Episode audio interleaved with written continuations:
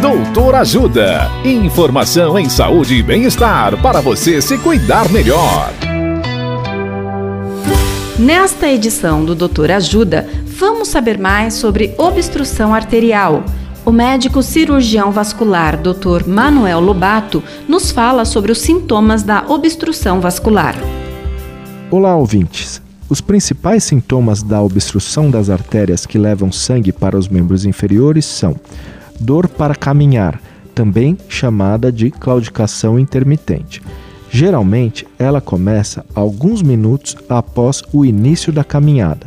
É semelhante a uma cãibra na panturrilha que começa após algumas dezenas de metros caminhadas e piora progressivamente até que a pessoa precise parar de andar.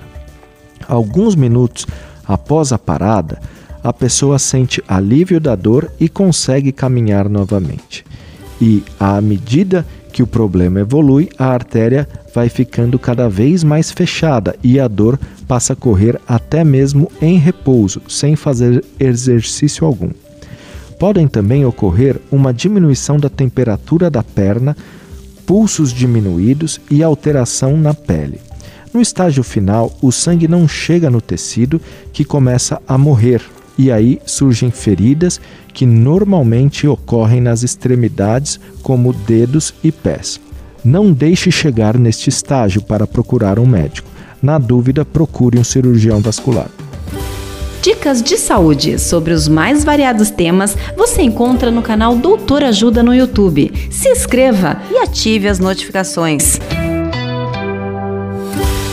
Assista agora mesmo os conteúdos do Doutor Ajuda, acessando www.ajudasaude.com.br ou baixe o aplicativo Ajuda Saúde. Doutor Ajuda. Informações confiáveis em saúde e bem-estar para você se cuidar melhor.